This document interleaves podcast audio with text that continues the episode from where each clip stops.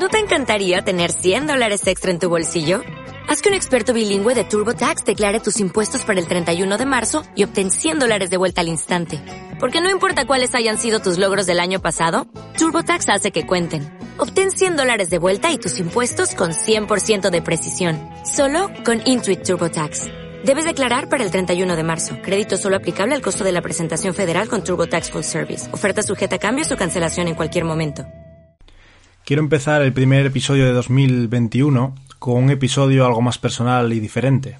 Quiero explicar lo que es el interés compuesto, el significado que yo le doy y quiero hablar sobre el proceso. Quiero dar las gracias también a todas las personas que han estado directa o indirectamente conmigo en este 2020. Voy a empezar esta introducción mencionando un libro y una, y una autora, Bronnie Ware, y su libro De qué te arrepentirás antes de morir. Quizás te suene un poco fuerte de primeras, pero verás. Brownie, una enfermera de cuidados paliativos, ahora autora y compositora, observó a través de su trabajo en las conversaciones que mantenía con sus pacientes terminales que los arrepentimientos de estos tenían ciertas similitudes, porque, según Brownie, es realmente triste llegar a la tumba pensando ojalá lo hubiera hecho. La autora decidió escribir las confesiones que sus pacientes le hacían. De hecho, uno de los factores que le inspiraron a realizar dicha tarea fue la petición explícita de ciertos pacientes de, que las escribiera. Para muchos de ellos, hablar con su enfermera era la última oportunidad que tenían para dejar su legado al mundo, la sabiduría que la vida les tenía reservada para el final. Señala que encontré una lista grande de arrepentimientos, pero en el libro traté de centrarme en los cinco más comunes. Y estos fueron los cinco grandes arrepentimientos más comunes a lo largo del tiempo en sus pacientes. 1. Ojalá hubiera tenido el valor de vivir la vida que yo quería y no la que otros esperaban de mí. 2. Ojalá no hubiera trabajado tanto. 3. Hubiera deseado tener el, el, coraje de expresar mis sentimientos. 4. Me hubiera gustado seguir en contacto con mis amistades. 5. Ojalá me hubiera dado permiso de ser más feliz.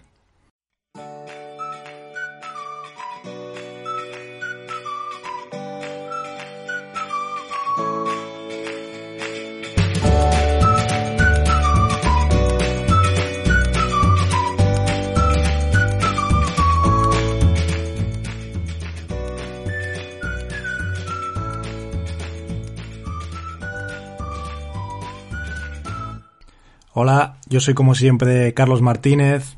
Muchas gracias por escuchar un episodio más.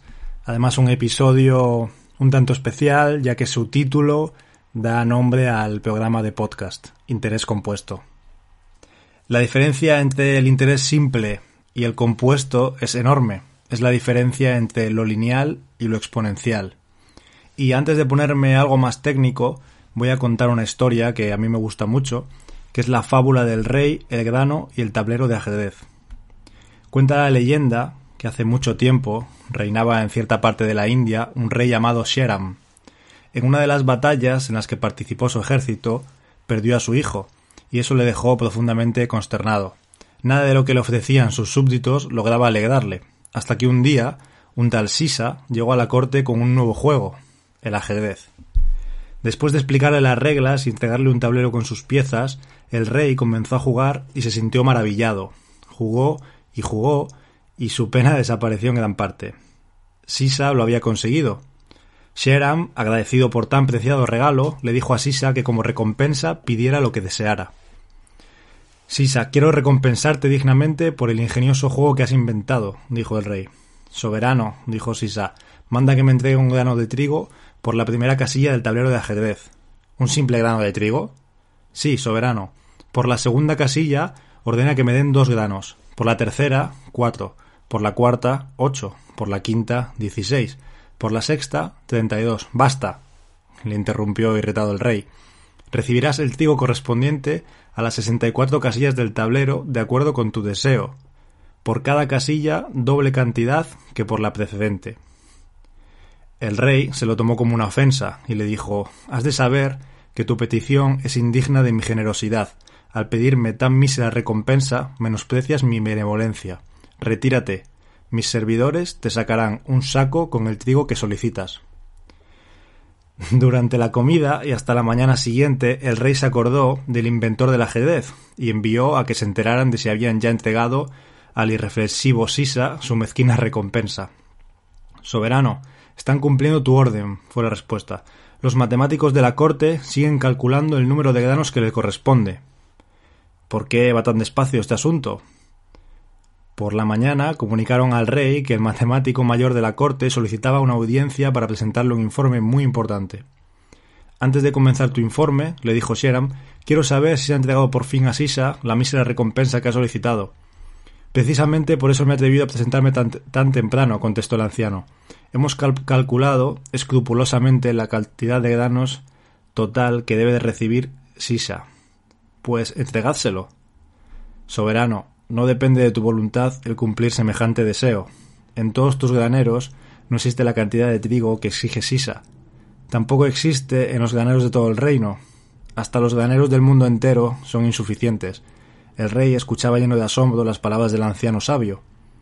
Dime cuál es esa cifra, esa cifra tan monstruosa, dijo reflexionando. Oh soberano, 18 trillones 446.744 billones 73.709 millones 551.615 granos de trigo.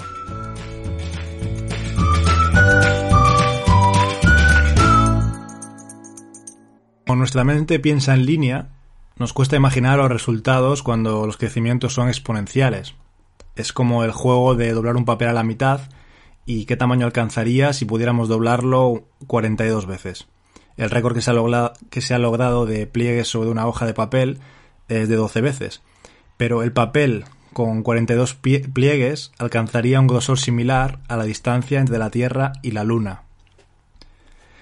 El interés compuesto consiste en la acumulación de rendimientos sobre rendimientos anteriores. ¿Esto qué quiere decir? Como ejemplo, imaginamos que tienes 100 euros y que invirtiéndolo de alguna forma ganas un 10% ese año. Ahora tendríamos 110 euros, por lo que habríamos ganado 10. Si el próximo año volvieras a ganar otro 10%, ya no sumarías 10 euros, sumarías 11, porque el 10% no sería aplicado sobre 100, sino sobre 110, y así sucesivamente. Existe una forma sencilla de calcular qué porcentaje aproximado necesitaríamos conseguir y cuántos años para duplicar nuestro dinero. Es la famosa regla del 72. Si estimamos nuestra rentabilidad y queremos calcular cuánto tiempo nos llevará, utilizando el interés compuesto, claro, duplicar el dinero, bueno, el dinero o cualquier cosa, eh, cualquier cosa cuantificable, la ecuación es la siguiente. Tiempo igual a rentabilidad entre 72. O lo que es lo mismo, si obtenemos una rentabilidad anualizada del 7%, dividiríamos 7 entre 72 y veremos que más o menos tardaríamos 10 años en doblarnos. También se puede hacer a la inversa, si queremos calcular la rentabilidad que necesitaríamos conseguir para duplicar el dinero en X tiempo. Por ejemplo, en 7 años, queremos, si queremos duplicar el dinero en 7 años, dividimos 72 entre 7, nos da una rentabilidad aproximada necesaria del 10% anual. Esto también puede hacerse para saber el tiempo que se tarda en triplicar, cambiando el número 72 por el 115. La gráfica del interés compuesto es una gráfica donde la x es el tiempo y la y la cantidad de lo que, se de lo que sea. Es una gráfica con recorrido exponencial y es que cuanto más tiempo pase, más compones y más generas. Esto no es el descubrimiento del fuego, pero voy a contarte una historia para que empieces a ver un poco más su poder. Esta es la historia de dos hermanos, Pedro y María. Pedro y María son dos hermanos que se comprometieron a ahorrar 2.000 euros al año. Pedro comenzó a los 19 años, pero lo dejó a los 27. María comenzó a los 27 y ambos consiguieron una rentabilidad anual del 10% desde que comenzaron a invertir sus ahorros y hasta los 65 años.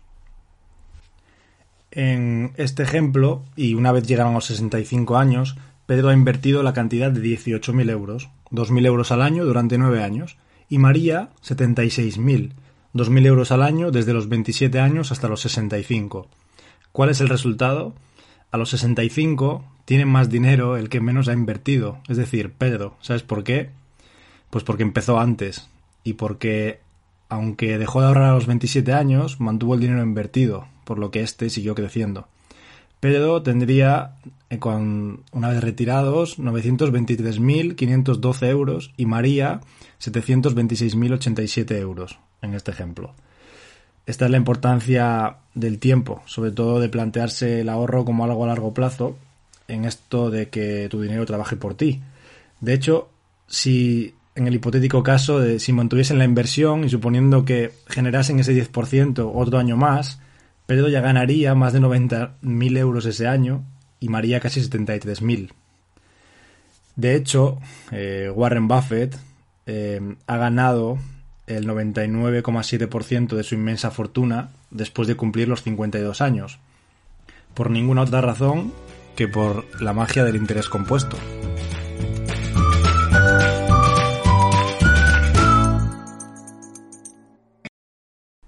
¿Tiene sentido ahorrar por ahorrar? Mi respuesta es no, porque el tiempo, la inflación y la mala gestión monetaria va limando poco a poco, pero de manera constante, el valor del dinero que logras guardar. Es decir, si hoy tienes mil euros debajo del colchón o en una cuenta corriente sin rentabilidad, en 20 años con una inflación de alrededor del 2% seguirás teniendo mil euros, pero equivaldrán a unos 700. Si en vez de mil son 100.000 o los ahorros de muchos años o una vida, y en vez de 20 años son 40 los que pasan, y en vez de un 2% de inflación hay alguna época más hiperinflacionaria, cada uno que haga sus cuentas. Tenemos mucha suerte, ya que ahora mismo con la tecnología disponemos de más información instantánea en estos momentos que el presidente de los Estados Unidos en los años 70, por ejemplo. Es cuestión de utilizarla bien. Así, siguiendo la comparación, cada vez que aprendemos algo, es como si echáramos una moneda a nuestra hucha y esa moneda en esa hucha se va multiplicando y al mismo tiempo seguimos echando monedas esperando a que eso crezca exponencialmente con el tiempo. Si lo intentamos representar de alguna manera eh, en modo matemático, lo que supondría mejorar en algo o aprender un 1% al día durante un año sería algo como lo siguiente. Pongamos tres casos. Imagínate que el número 1 representa tu situación actual en todas las esferas de tu vida. Si te quedas como estás y te conservas, la ecuación sería que 1 elevado a 365 días del año es igual a 1. Al final de un año sigues igual en todo. No has ni mejorado ni empeorado. ¿Qué pasaría si cada día durante los próximos 365 días mejorases, tu desempeño o habilidades apenas 1% respecto al día anterior? La matemática nos dice que después de un año seríamos 38 veces mejores. El 1,01 elevado a 365 es igual a 37,78. En comparación con el punto de partida que era 1, no está nada mal. Sin embargo, ¿qué sucedería si abandonases poco a poco y cada día empeorases aunque solo sea un 1%? ¿Qué pasaría si estudiásemos, ahorrásemos o entrenásemos un 1% menos? probablemente estás pensando que no cambiaría mucho, pero en realidad, después de un año, prácticamente nos encontraríamos con un resultado muy cercano a cero. 0,99 elevado a 365 es igual a 0,03. Dejando los números aparte, ya que son solo un medio para demostrar un hecho, lo que nos desvela esta fórmula del éxito es una enseñanza fundamental para el crecimiento personal si acumulamos pequeños progresos, un 1% al día, día tras día, llegará un momento en que crecerán de manera exponencial sin tener que esforzarnos tanto.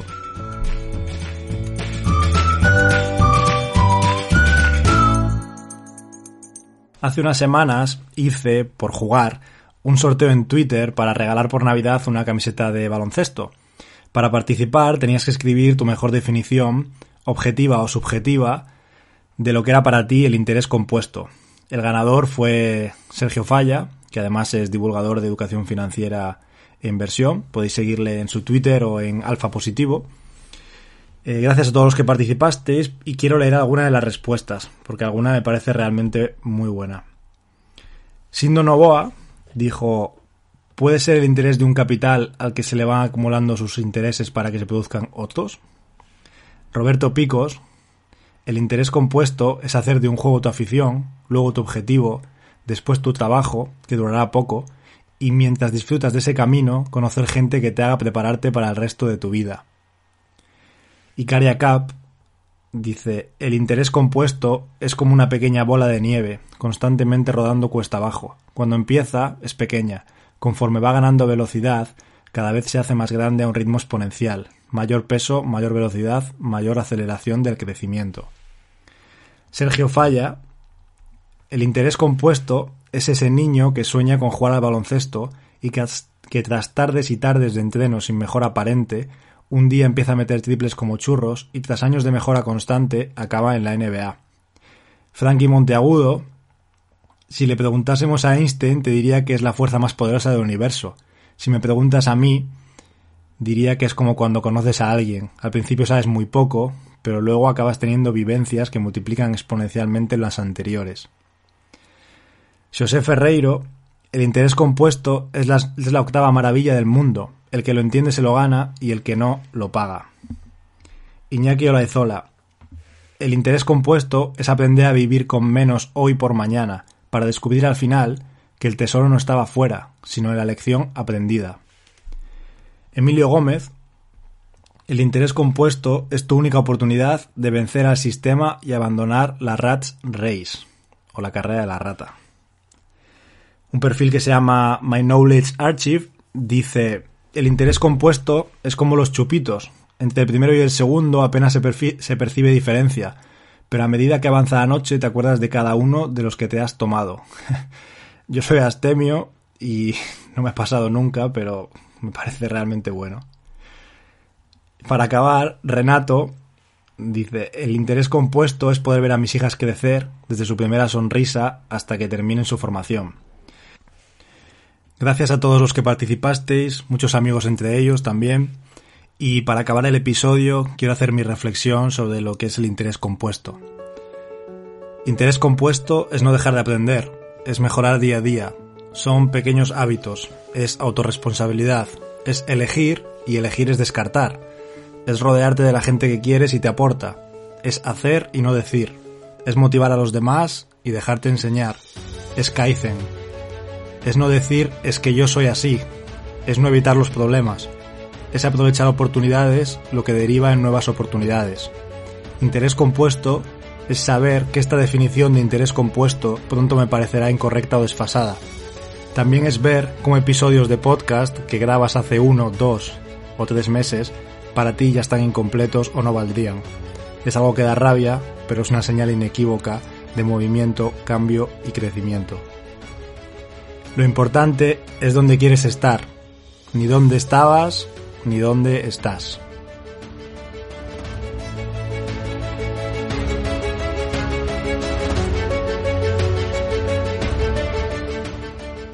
Hasta aquí el episodio de hoy. Si te ha gustado puedes darle a me gusta, recomendarlo o suscribirte para estar informado cuando vayan saliendo más episodios.